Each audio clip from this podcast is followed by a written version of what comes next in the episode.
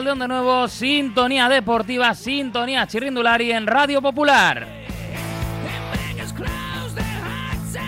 Que sí que teníamos que estar prácticamente de vacaciones o incluso ya con una pre-nostalgia preparados para disfrutar de las últimas carreras del año. Porque es verdad que tenemos carreras interesantes y ciclistas de los que todavía están dejando ver en el calendario, pero estamos pensando en otra cosa. Estamos hablando como si fuera Dragon Ball de fusiones y estamos muy pendientes de lo que pueda pasar con algunos grandes del pelotón que parece buscan destino.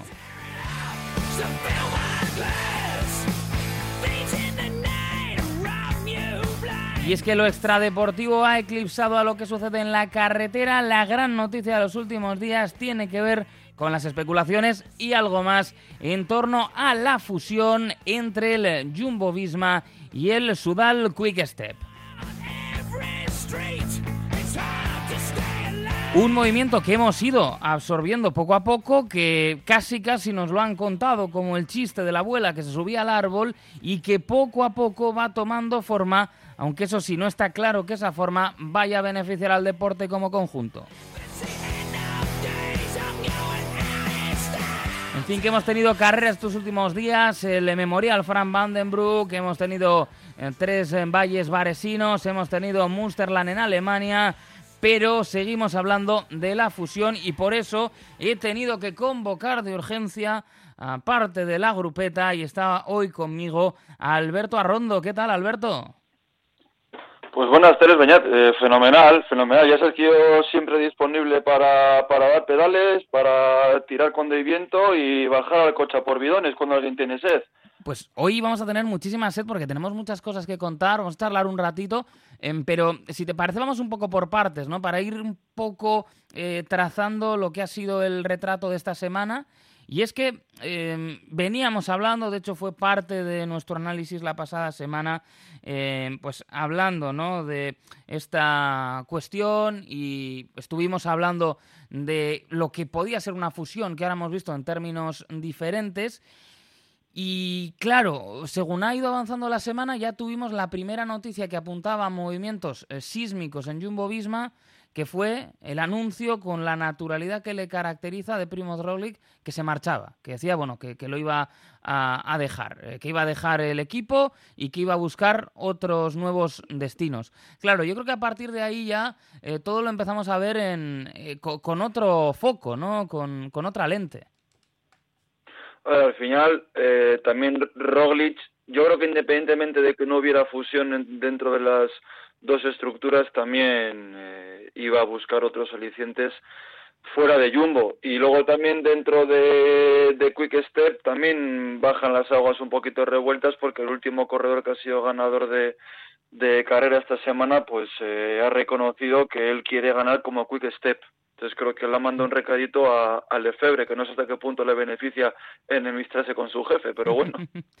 Claro, eh, en el caso de, Primos eh, empezó también la, guerra sobre los destinos, porque cuando él mencionó una oferta económica muy importante, yo creo que todos nos pusimos a pensar en Ineos, que es el equipo que está haciendo cosas un poco extrañas este año, ¿no? en todo lo relacionado con no fichar básicamente y dar muchas bajas, tendría sentido que llegase una de esas grandes piezas del pelotón, pero en las últimas horas y en los últimos días sobre todo se habla de Bora, que es un equipo que ya cometió en un momento dado un fichaje muy importante y un fichaje que fue inesperado, como fue el fichaje de Sagan.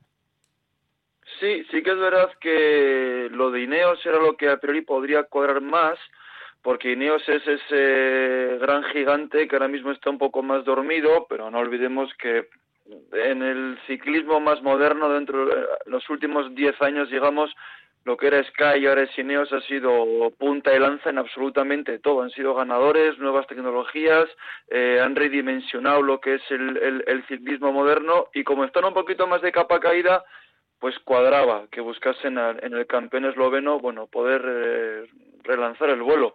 Lo de Bora, eh, si lo analizas eh, paso por paso, puede cuadrar. Es un equipo que ya hizo un fichaje estelar, como dices tú, que fue el de, el de Peter Sagan, quizá buscando un poquito más de notoriedad y no tanto resultados.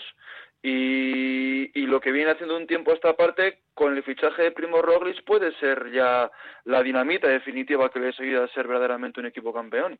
Es que mm, parece que se van a llevar, en este caso, al preparador de Wout van Aert y se van a llevar a Primo Roglic desde el equipo alemán, que contaba estos días, es que yo creo que era Daniel Fribe, pero ahora estoy dudando, en que ya estuvo cerca de fichar a Primo Roglic cuando estaba en el Adria Móvil, ¿no? Cuando, bueno, pues daba prácticamente sus eh, primeras pedaladas en esto del ciclismo profesional, una trayectoria de la que ya hemos hablado muchas veces, que es muy especial, y que estuvieron cerca de hacerlo, llegó la oferta de la estructura neerlandesa y a partir de ahí lo que ha sucedido es historia porque de esta etapa de Jumbo Visma, pues Primo Roglic seguramente es el corredor más, más importante que han tenido.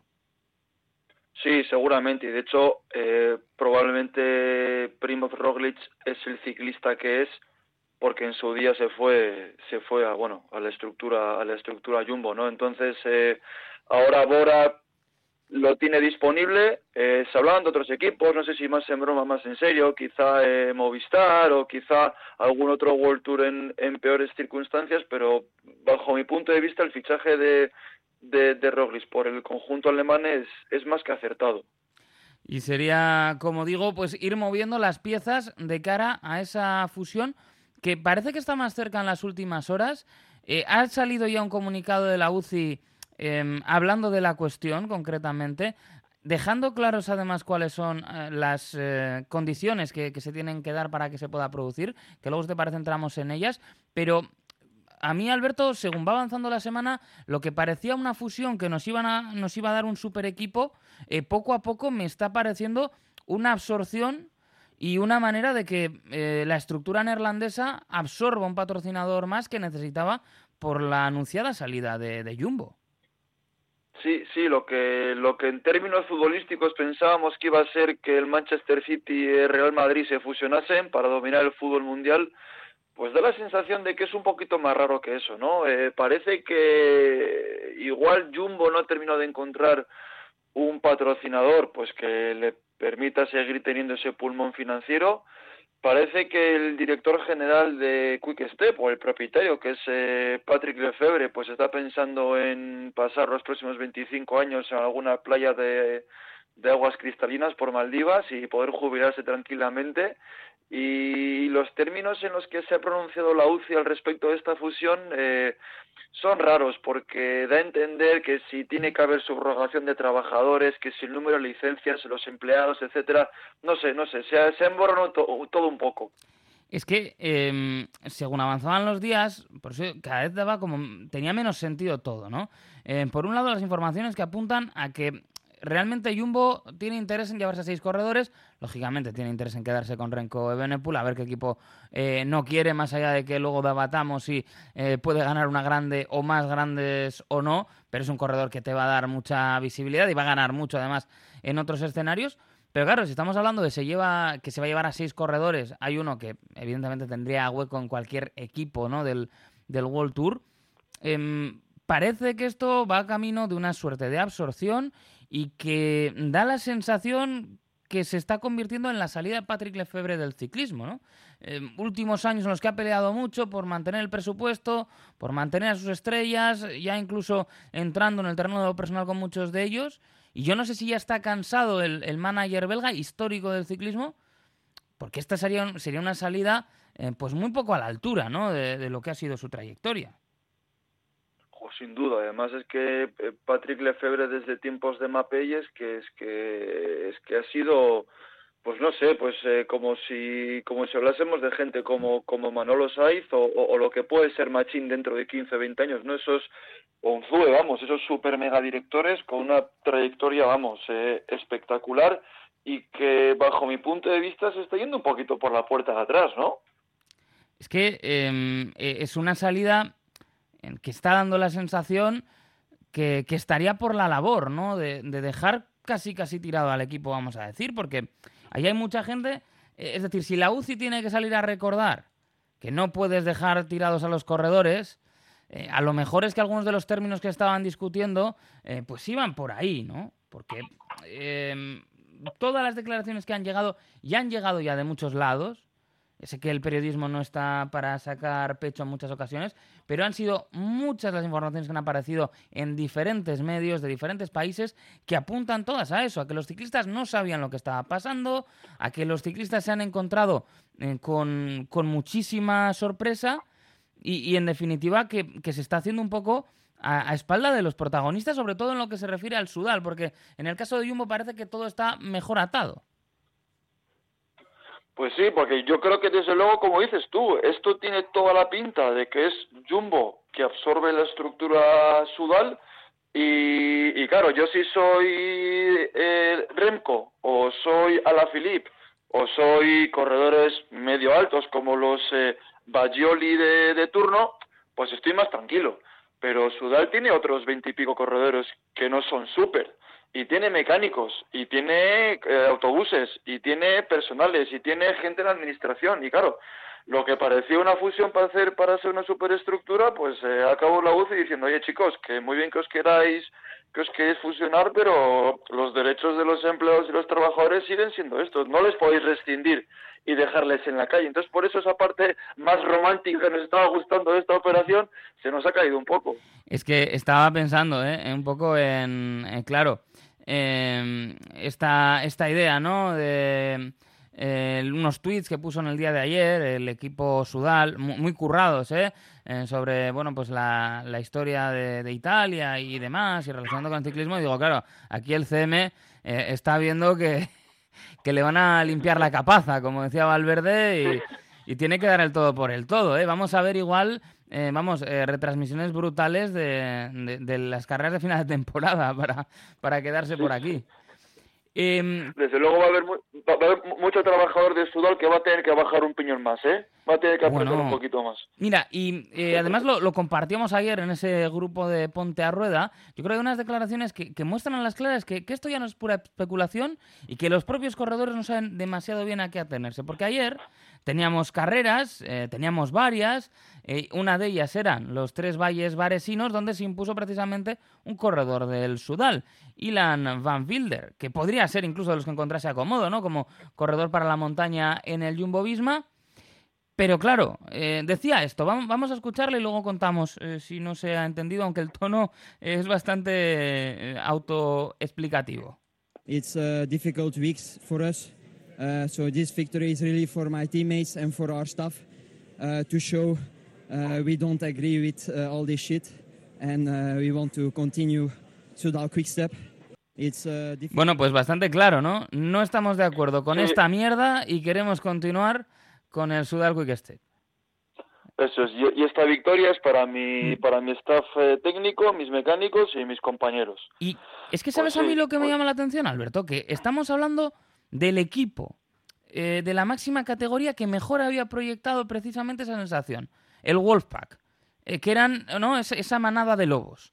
Y cómo estaban unidos y cómo muchas veces parecía que no importaba quién saliese a competir, que eran todos uno, eran todos un equipo. Que perdamos eso yo creo que es malo para el ciclismo.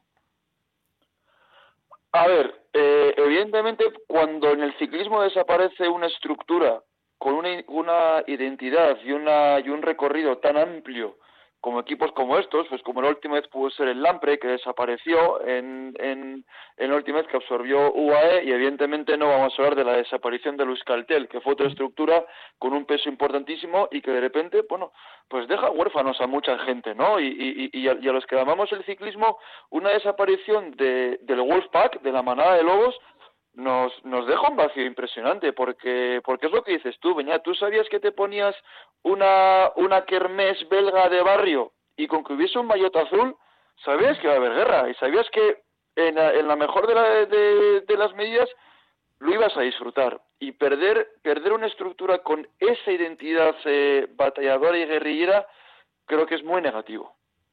Pues sí, y sobre todo por, por lo que va a pasar con esos corredores, porque no es algo que se haya fraguado en el arranque ¿no? del mercado, digamos. Eh, hay a veces movimientos que se ven en el largo recorrido y eso permite que los corredores se encuentren a cómodo.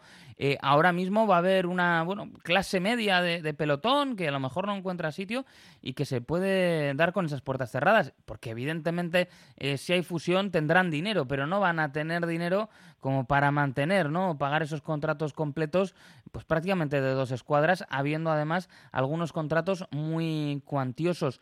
Em, hay otro, otro elefante en la habitación, que es todo lo que sucede con, con Renko de Benepul, y es que sí que parecería una especie de... No sé si se puede decir paso atrás por ir a Jumbo, pero em, en cuanto a capitanía sí quedaría un, paso atrás en esos objetivos que se ha marcado él de, ganar una, gran vuelta y en la que además no le hemos todavía no hemos tenido la oportunidad de verle, ¿no? Ni en el, ni en el Giro eh, ni en el Tour en condiciones para poder evaluar si, si puede o no. Tú si estuvieras en, en, las piernas de Renko ahora mismo, ¿qué harías? Yo si estuviese en las piernas de Renko, para empezar, eh, tendría un buen entorno que me habría hecho eh, asumir que no tengo un tour en las piernas. Eso para empezar. Entonces yo creo que Remco, mientras le, mientras le dejen correr eh, la Vuelta a España y de vez en cuando algún giro o participar en tour, porque es que él ya sabe a dónde va. Es decir, Vingegaard está llamado a, a dominar la ronda gala en los próximos años. Por lo tanto, él tiene que saber encontrar acomodo y tiene contrato hasta 2026. Por lo tanto, Claro, em, que ahí podríamos completar quizá ese puzzle con los no movimientos de Ineos. Lo que pasa que a mí también eh, hemos tenido siempre ¿no? a los británicos como una de las grandes estructuras, eh, como una estructura que en algunos casos ha ido un paso por delante. Yo no creo que hayan estado jugando al póker hasta ahora. Es decir, eh, han dado muchas bajas, corredores con proyección, corredores importantes y, corredores que, que, no han ido llegando ¿no? en esa misma medida incluso a estas alturas no tengo claro que la llegada eh, de un Renko Benepul solucionaría su mercado de fichajes, salvo que se vayan a llevar aparte del pack, ¿no? Aparte del Wolf Pack y vayan a completar así. Yo es que estoy viendo muchas cosas que de verdad no termino de entender. Ineos ha tenido mala suerte, primero con la lesión de Beñat, no, Beñat eres tú, con la lesión de Gambernal y en segundo lugar con ese cabreo de, de Richard Carapaz que, que le llevó a salir de la estructura. Entonces, pierdes dos supercampeones y luego Geraint Thomas pues pues hace lo que puede con la edad que tiene. Entonces, si alguien puede cometer una locura pagando un pastizal por Remco es Ineos. Si no, Remco tendrá que asumir que en el nuevo Jumbo Soudal o como decidan llamarlo, pues no va a tener el papel protagonista como ya lo tiene Vingegaard, que por otro lado es bien merecido, tiene dos tours.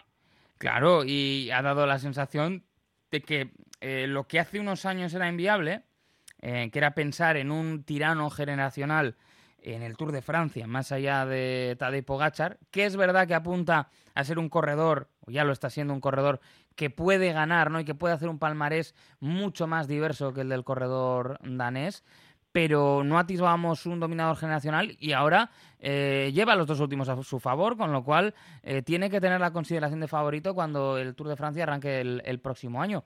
Entonces, claro, em, la situación para Renko es extraña, es eh, inesperada. Es cierto que se llevaba mucho tiempo hablando de que quería salir de su contrato, y a lo mejor esto puede propiciar esa situación, pero lo que está claro es que los, ánimos están muy caldeados. De hecho, eh, hablaba Lampard en el día de hoy, decía que él está convencido de que el equipo va a continuar el año que viene, pero que todavía es un misterio para ellos. Y había preparado pues una de esas eh, reuniones, ¿no? Una de esas concentraciones, pues ya un poquito para ir despidiendo el año y para eh, hacer balance de la temporada y en este caso la, ha suspendido Sudal Quick Step. Eh, con lo cual, ya decimos, eh, a lo mejor esto no cuaja, pero esto está mucho más lejos que la mera especulación o que el mero rumor. Sin duda, y desde luego lo que denota esta cancelación de, evento, digamos, es que eh, nadie sabe nada. O sea, mm. y antes de, despedirme, de no despedirme, de decir que sí, de decir que no, pues quién espera a ver cómo bajan las aguas. De todos modos, por, por terminar con el tema de Renco a nivel deportivo, creo que si consigue una si se consigue una fusión y tiene de su lado a Mikel Landa y a Sepp Kuss, va a estar mucho mejor arropado de una gran vuelta que lo que lo ha estado hasta ahora. Eso, eso está claro. Eh, podría mm, localizar su calendario mejor. Kus, sabemos que no va a volver a ser líder. Otra cosa es que las circunstancias de carrera en un momento dado pues propicien una, un contexto como el que se ha dado en la vuelta. Y la salida de Roglic, mm, bueno, pues puede despejarle en, en parte del, del, calendario. Podría incluso... Hacer giro vuelta, eso es. Claro. Eh... Giro, giro, vuelta y, probablemente tanto las de una semana de abril como la primavera belga, pues igual apetece jugar un poquito por ese terreno. Ya veremos. Dos detalles más. Efectivamente, Mikel Landa em, creo que va a dar em, mañana una, una, entrevista. Habrá que estar pendientes eh, con a pie de puerto, si no he leído mal cuando em, venía para acá. Así que ahí puede dejar algún detalle. Es verdad que la situación del corredor a la vez es muy extraña. Firmaba, ¿no? Eh, para ser el, gregario de, un corredor tan interesante como Renko. Y ahora mismo hay, hay muchísima incertidumbre. Pues sí, a, a, nivel financiero, eh, yo creo que era la única alternativa que tenía Mikel Landa para seguir teniendo un gran contrato y poder estar en un equipo de primerísimo nivel que incluso le permita tener sus momentos de alegría y de, y de independencia dentro de la estrategia de carrera. Y luego, por otro lado, pues evidentemente esto es como si firmas por una empresa nueva y esa empresa pues eh, la absorbe un gigante por mm. una OPE, ¿no? Y dices, dice, una opa, y dices, pues es que, ¿y ahora qué va a ser de mí? Pues Miquel tiene que esperar igual que tienen que esperar todos los demás. A nivel deportivo yo creo que es un, el mejor paso que podía dar. Ir de gregario, de un gran líder, en una superestructura. Ha sido eh, esto, yo sé que nos ha dado otros momentos, eh, nos ha dado más momentos de ilusión, evidentemente, como líder como, que como gregario, pero momentos de brillantez los ha dado más en su carrera como gregario que como líder. Yo creo que más allá de ese relato ¿no? del, landismo, pues yo creo que hay que ser objetivos y, creo que eso es así, que él ha brillado como gregario y por momentos eh, pues ha sido el mejor gregario en montaña que había y ha podido ser, ¿no? Habría podido ser un tipo como, como Sepp ¿eh? Eh, lo que pasa es que nos han dado las circunstancias también, como ha sucedido con el estadounidense, de encontrarse con su equipo dominando tanto y en un contexto en el que podía ser incluso líder una vez arrancaba la, carrera. Y un último detalle sobre esto, luego te voy a lanzar otro nombre ya en la última pregunta, pero em, claro, esto supondría que nos iríamos a 17 equipos en el World Tour, que parece que es algo también que la UCI no ve con malos ojos, que habría estado intentando y que en definitiva el reparto de invitaciones pues aumentaría a, uno más. Bueno, em, al final aquí eh, se trata de que haya equipos, pero es verdad que es llamativo que, la estructura, la primera estructura del ciclismo mundial, pues se vaya, se vaya a reducir. Sí, parece que la UCI ha dicho que seguirían siendo las 10 estructuras, que el, que el, primer equipo de la clasificación eh, continental iría automáticamente invitado a todo y que encima habría, pues por arrastre no, un equipo más que pudiera ir a, a grandes citas. A mí me parece eso positivo, es decir, podemos ver más equipos pequeños con protagonismo en grandes vueltas y podremos ver eh, más eh, fugas mucho más nutridas de corredores de pequeño o mediano nivel, pero que en algún momento dado la participación en grandes escenarios deportivos les puede propiciar un buen contrato. Creo que es una buena forma de promoción que ni siquiera la UCI se esperaba. Entonces, la UCI creo que aquí lo hace bien. Em, podríamos ver, ya sabemos que vamos a estar muy pendientes de las invitaciones, que por ejemplo carreras como la Vuelta pues han tenido que establecer casi casi esa rotación, ¿no? Que seguirían quedando fuera.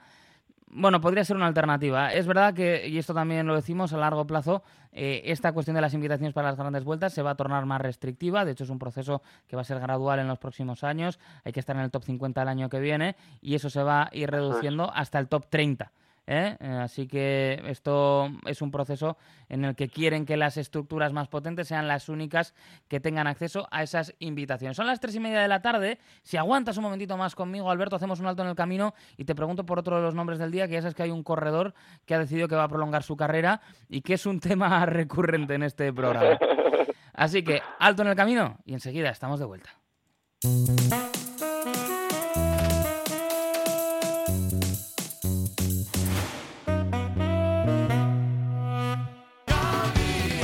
Gabriel Aresti Euskalteguía en el centro de Bilbao. Cursos intensivos plus y horarios flexibles para todo el mundo. Te puede salir gratis el B2 e incluso el C1. Infórmate en gabrielaresti.eus o en el 94 423 75 91. Gabriel Aresti Euskalteguía. Euskara rápido y fácil. Si ves tu situación legal como una misión imposible, Avendaño Bilbao Abogados. Herencias, custodia compartida, deudas, gastos hipotecarios, despidos, sea cual sea tu situación. Avendaño Bilbao Abogados en Begoña Cuandramari 19 Basauri, en el 94 4 49 46 88 y en avendanobilbao.com. En un buen día no puede faltar un buen pan. Por eso, sin duda, acude al mercado del ensanche en Bilbao y encontrarás Panadería Yulise. Auténtico pan de masa madre al mejor precio. Panadería Yulise. Para tener un buen día. Ventanas Aguirre. Somos un referente en Bilbao y en Vizcaya en la fabricación e instalación de ventanas de alta calidad. Ventanas Aguirre. Desde hace más de 30 años te ofrecemos las últimas innovaciones para un máximo aislamiento térmico y acústico con ahorros energéticos que llegan hasta el 80%. Acércate a nuestra exposición en Alameda San Mamés, número 13, Bilbao. Ventanas Aguirre. Indupime, rehabilitación integral de edificios desde hace más de 30 años. Destaca por la calidad en la ejecución de sus trabajos. Fachadas ventiladas, ate, pintura, impermeabilizaciones, cubiertas. Indupime cuenta con certificaciones de calidad, medio ambiente y de prevención de riesgos y ofrece facilidades de pago. Solicita presupuestos sin compromiso en Polígono Sangroni y Berrecalea 3, Sondica. Indupime, miembro de la Fundación Athletic. Atención amantes de las mascotas. ¿Quieres mimar a tu fiel compañero? Visita la peluquería canina Kira en la calle Fica 44 bajo 3 Santuchu. Estilo y cuidado excepcional para tu amigo de cuatro patas. Ven y acércate a conocernos. Peluquería canina Kira. Peluquería con mimo.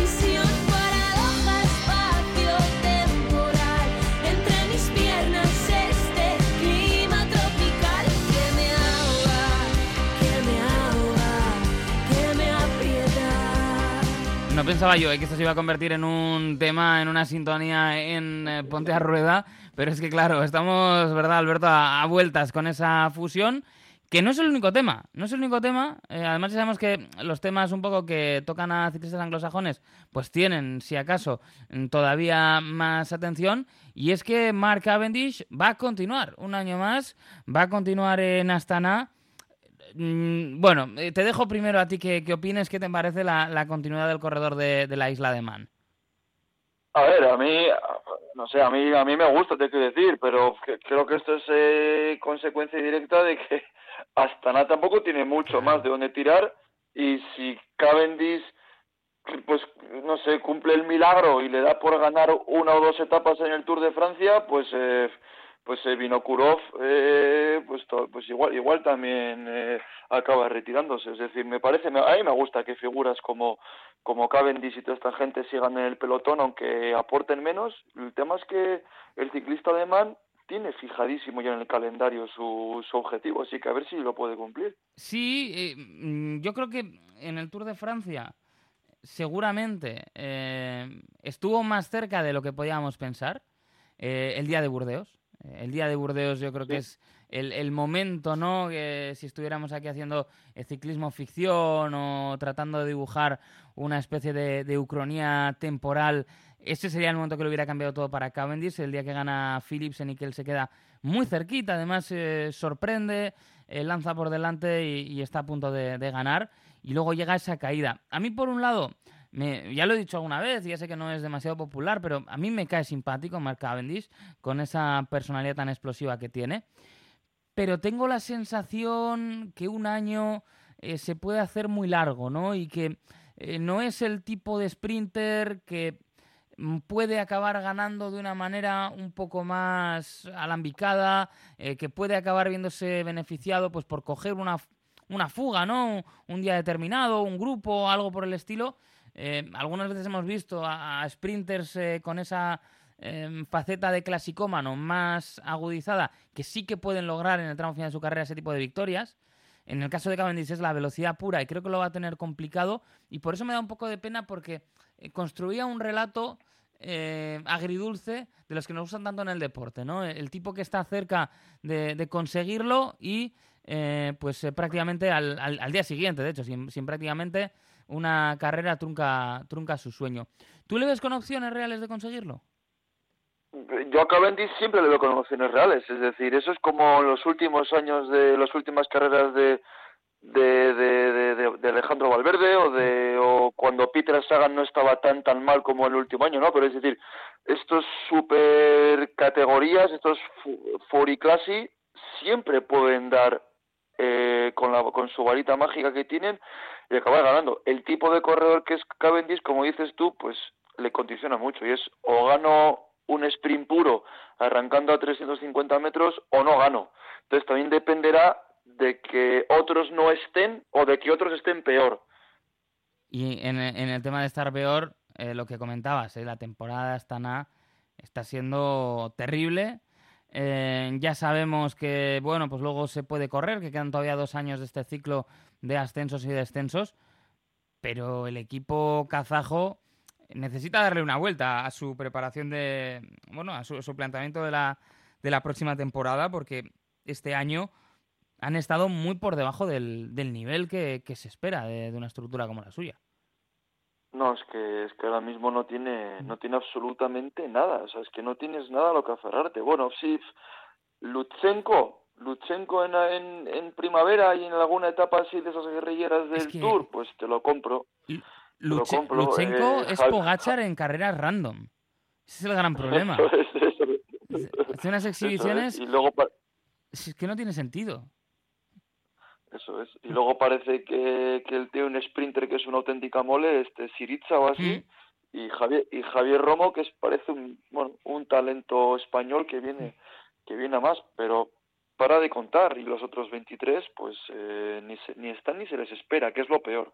Eh, en el caso del el corredor que apuntabas de, de Gleb eh, eh, verdaderamente es enorme, ¿eh? y no solo ya por la estatura 1,90, es que, es que el otro día, eh, cuando eh, ganaba etapas, que ganó dos en, en el Tour de Langkawi, eh, parecía que estaba, eh, en fin, eh, parecía que estaba compitiendo un adulto en, en infantiles, ¿no? No por la manera de ganar, Sí, sino por la diferencia de tamaño con el resto. Tremendo.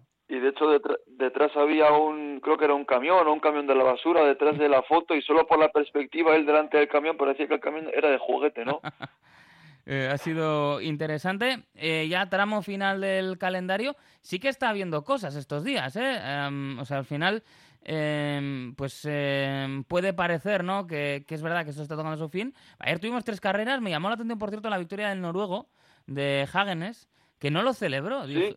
Pero yo pensé, digo, a ver si a este le han dicho que como haya fusión se tiene que ir para casa, porque... O, o, o, o igual es de un ciclismo de otra época y es de los que no celebra por si acaso hay una fuga adelante, ¿no? Es que daba un poco esa sensación, o sea, al final estamos hablando de un corredor muy joven, eh, un corredor de 20 años, eh, tiene tres victorias como profesional y entró, pero vamos, eh, he visto a gente completando cicloturistas eh, no competitivas eh, con más ánimo, ¿no? Ha sido hace poco esto del el Día de la Movilidad, ¿no? Pues cuando se hace un paseo para, para la gente, yo he visto a gente llegar a, al final de su destino co- con más ilusión de lo que hizo Hagenes. Igual es que se ve para grandes cosas y le parece poco este Sparkassen Musler Sí. tan giro. Y que además que le ganó a, a- que el pollo el pollo completaba en Cadencroft y más Pedersen, te quiero decir que les has ganado a, a Hombres Tour. Que fue muy listo, que al final ellos tenían superioridad numérica en el grupo, lo manejaron fantásticamente bien y, oye, pues ahí que él lo hizo, lo hizo muy bien, se marchó y además tuvo la- las piernas, ¿no? Para, para hacerlo, pero bueno, fue, fue llamativo lo que hemos comentado ya de los tres valles vares- varesinos con la victoria em, y el- la reclamación, ¿no? Que, que hacía Ilan Van Wilder Y Van Wilder. y, y teníamos luego también el día de ayer ese memorial Fran Vandenbroek que ganó Mozzato a Teuns y Krag Andersen. Un bonito final, esta así que estuve viendo un poquito, encadené los dos finales y, y bueno, pues eh, victoria para el italiano de Arkea, que habría algún día que, que fijarse en el porcentaje de puntos que saca Arkea en este tipo de carreras. ¿eh?